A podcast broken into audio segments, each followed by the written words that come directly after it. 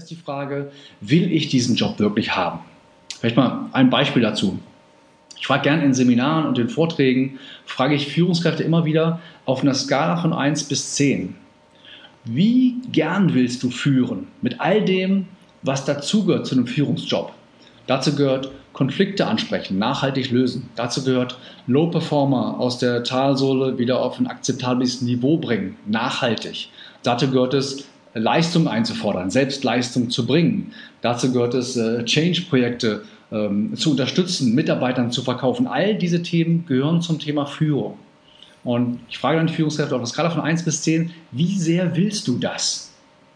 Mhm. Und jetzt auch gute Frage an der Stelle mal an die Zuhörer gerichtet.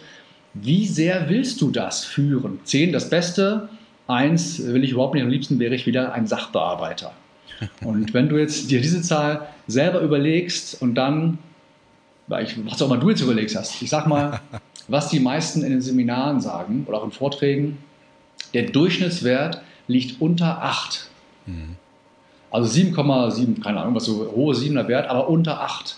Und wenn jemand nur mit 80 Prozent einen Führungsjob will, dann kann ich ja nicht, äh, kann ich ja nicht erwarten, dass ich das richtig gut mache. Dann kann ich auch nicht erwarten, kannst du als Führungskraft auch nicht erwarten, dass deine Mitarbeiter 100 Prozent geben. Mhm. Wenn du nur 80 Prozent geben willst, warum sollten deine Mitarbeiter 100 geben? Ja? Also mit Beispiel vorangehen und vorleben ist ganz, ganz entscheidend. Also die Basis ist, willst du das wirklich, was du tust? Mhm. Unser Titel ist ja auch Stolz und äh, einer deiner äh, Aussagen war Schritt für Schritt ins Durchschnittsglück. Also die Frage ist ja, Stolz bedeutet, dass ich das, was ich tue, das, was ich getan habe, das, was ich erreicht habe, mit einem positiven Urteil zu versehen. Also zu sagen, genau. ich bin stolz auf das, was ich tue, ich bin stolz auf das, was ich vielleicht schon getan habe, was ich leiste. Ähm, also du sagst, notwendig wäre es, dass man auf welchem Weg auch immer aus der 7,5 irgendwie eine 10 macht. Genau, also es sollte auch in Richtung einer 10 gehen. Ich glaube, niemand ist, äh, nichts ist perfekt. Aber alles, was zwischen 9 und 10 ist, dann sage ich, das ist wunderbar, das ist im grünen Bereich. Darunter ist irgendwas, kann mal sein, dass temporär irgendein Stressfaktor da ist, im Privatleben oder auch im Job, der erstmal zu handeln ist. Das finde ich in Ordnung. Nur wenn das auf Dauer unter einer 8 ist oder unter einer 9 ist, dann gibt es was zu verändern. Von der Einstellung her und vielleicht auch von den Rahmenbedingungen. Und dann kann sich der, äh, glaube ich, der Stolz einstellen, weil man dann eben auch viel mehr Gas gibt, weil man sich viel mehr reinkniet in die ganze Sache. Weil, ja, weil du dann die Herausforderung auch viel offener annimmst und dann, dann natürlich auch andere Ergebnisse für dich erzielen wirst. Mhm. Ganz, ganz wichtig noch eine Ergänzung, das hast du selber auch gesagt. Das eine ist stolz zu sein auf das, was man erreicht hat.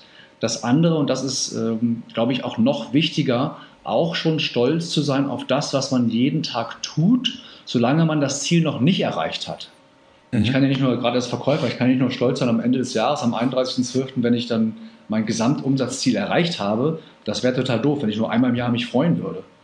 Ähm, entscheidend ist, wenn ich weiß, ich bin gerne im Vertrieb, ich verkaufe gerne in, in dieser Branche, ich äh, bin gerne für diese Kunden da, für die ich äh, da im Einsatz bin, äh, dann ist es wichtig, jeden Tag dafür zu brennen und sich darüber zu freuen, ähm, wenn Zwischenergebnisse erreicht werden oder einfach nur, wenn man losfährt und die Chance hat, wieder bei einem neuen Kunden ähm, möglicherweise was zu verkaufen.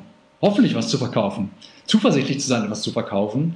Nur ähm, auch die Tage, die mal nicht so doll laufen, da würde ich jetzt nicht drauf stolz sein, aber stolz sein grundsätzlich darauf, genau diesen Job zu haben, ist die Basis für Erfolg im Job selbst. Mhm. Okay es gibt ja so einen Gedanken, sich äh, in dem Zusammenhang auch zu visualisieren, was ich gerne hätte.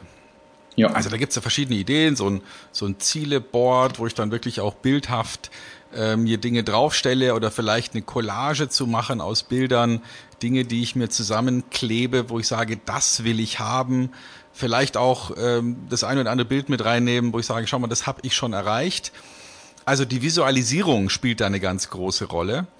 Was, äh, was sagst du dazu? Was ist da deine Idee? Wie sollte man sich vorher überlegen, was man eigentlich will? Wie sollte man das visualisieren?